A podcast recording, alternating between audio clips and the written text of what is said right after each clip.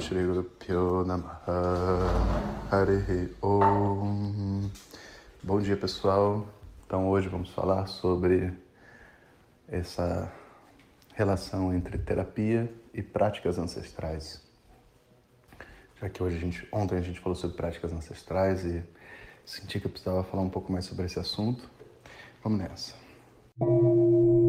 Namastê, estamos na série Upanishads numa casca de nós. Esses áudios estão disponíveis no canal do Telegram Jonas Mazet ou estão sendo diretamente enviados pelo WhatsApp.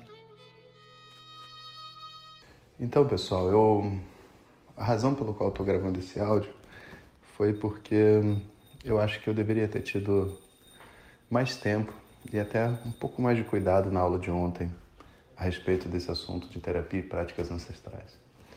Na relação entre essas duas coisas. Porque vamos entender que as duas coisas têm seus benefícios. Existe uma interseção entre isso aí, sabe? Mas é, uma coisa realmente não vai conseguir substituir a outra, porque elas têm natureza diferente.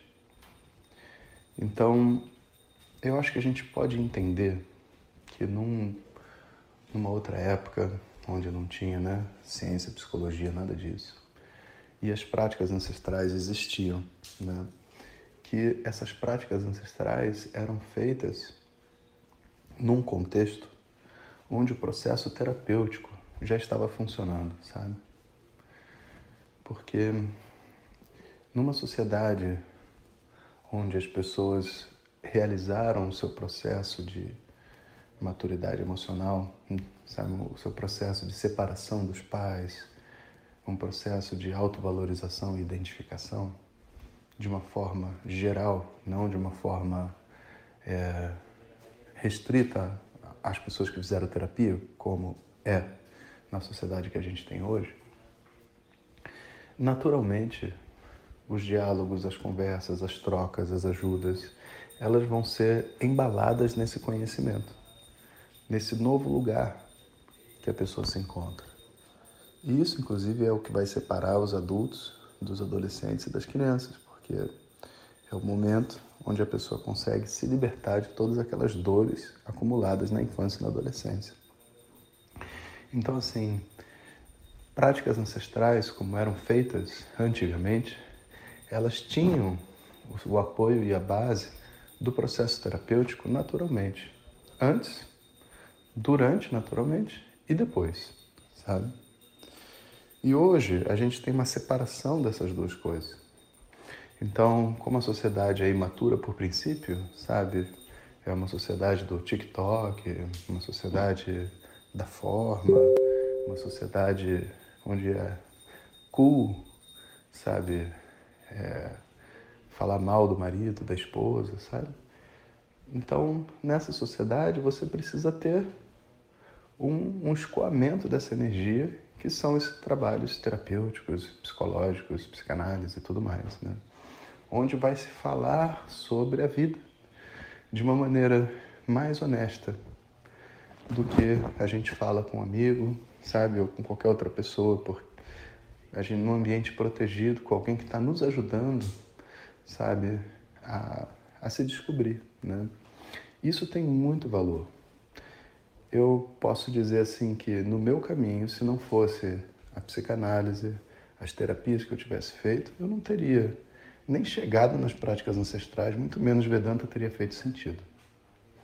Então, vamos valorizar apropriadamente essas coisas, vamos botar as coisas com o seu devido lugar, com o seu devido valor. Então, esse é o valor da terapia, da psicologia e tudo mais. As práticas ancestrais, elas não têm o uso apenas do processo terapêutico, porque existe um tanto de terapia que acontece, um tanto de troca, um tanto de se ouvir, um tanto de tomar consciência de coisas. Mas não é esse o princípio do funcionamento de uma prática ancestral. O princípio de funcionamento da prática ancestral é a alteração do estado de consciência, para que através desse novo lugar, dessa nova. É, é uma coisa diferente, né? Que a gente não está acostumado a passar, né? Então, a gente só pode falar assim, um novo, um novo local. Nesse novo local, os processos internos que têm para ser vividos, eles vão funcionar numa mecânica que tem a ver com terapia, super, sabe? Mas é estimulado através de um processo terapêutico e com a condução de um psicólogo, etc? Não. Ué, mas então qual é o, como é que é, o processo se conduz?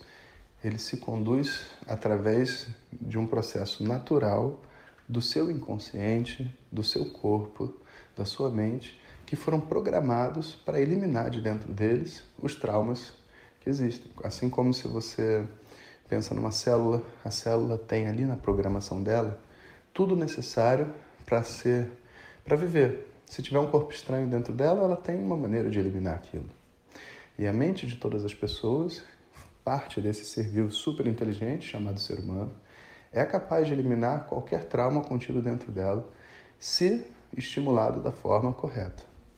Então, o estímulo ele é muito mais uma atitude, um estado alterado de mente, é, é, som, é música, é uma energia que vibra dentro de nós nesse estado alterado, que faz com que a mente realize o processo, podemos chamar assim de autolimpeza, tirando de dentro de si dores, questões acumuladas e tudo mais.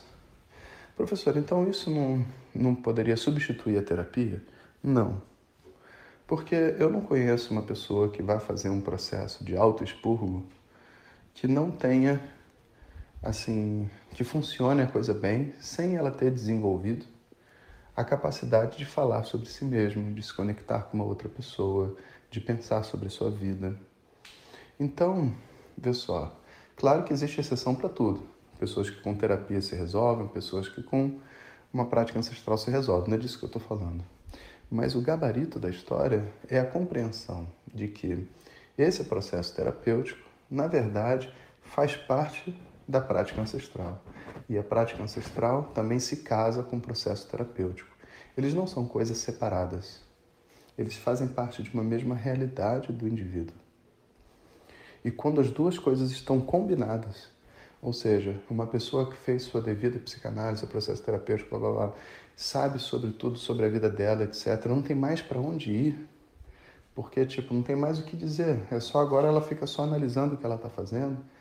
Nesse caso, a prática ancestral é um divisor de águas, porque ela vai ter um processo que não é intelectual, não é mais de ganhar consciência das suas questões, é um processo de expurgo natural que envolve um, um lado não categórico, não, sabe, intelectual de experiência, sabe? Como se a gente estivesse gerando ali uma experiência anti-trauma, uma experiência de amor anti-trauma. E aquilo ali tem um impacto no nosso inconsciente, onde não é mais uma questão de entender, porque isso eu já entendi. É uma questão de sentir diferente. E você literalmente sente que mudou. Né? Então, não há uma substituição de uma coisa para outra não é justo, sabe, com a terapia que tanto nos ajuda a dizer que a prática ancestral é, é melhor, então esqueça a terapia, sabe? E, então, nesse áudio eu me redimo e corrijo. Se por acaso essa, essa compreensão ter, foi, ficou dentro da mente, eu senti assim que poderia ter ficado, né? Ontem, inclusive, foi um dia de aula assim com energia muito forte, porque é um assunto muito difícil onde as pessoas têm muito preconceito, sabe? Então a gente teve que botar um pouco mais de energia. Espero que vocês tenham gostado também, quem estiver acompanhando o curso. E é isso, vamos seguindo em frente. Amanhã continuamos ainda dentro desse tema das práticas ancestrais. Não, amanhã a gente muda o tema. Amanhã é quinta-feira. Amanhã a gente vai ter samadhi e meditação. Falaremos sobre samadhi e meditação. Um bom dia a todos. Hariom. Obrigado por estar conosco nesta jornada. Compartilhar o que nos faz bem é o grande segredo para a harmonia na vida.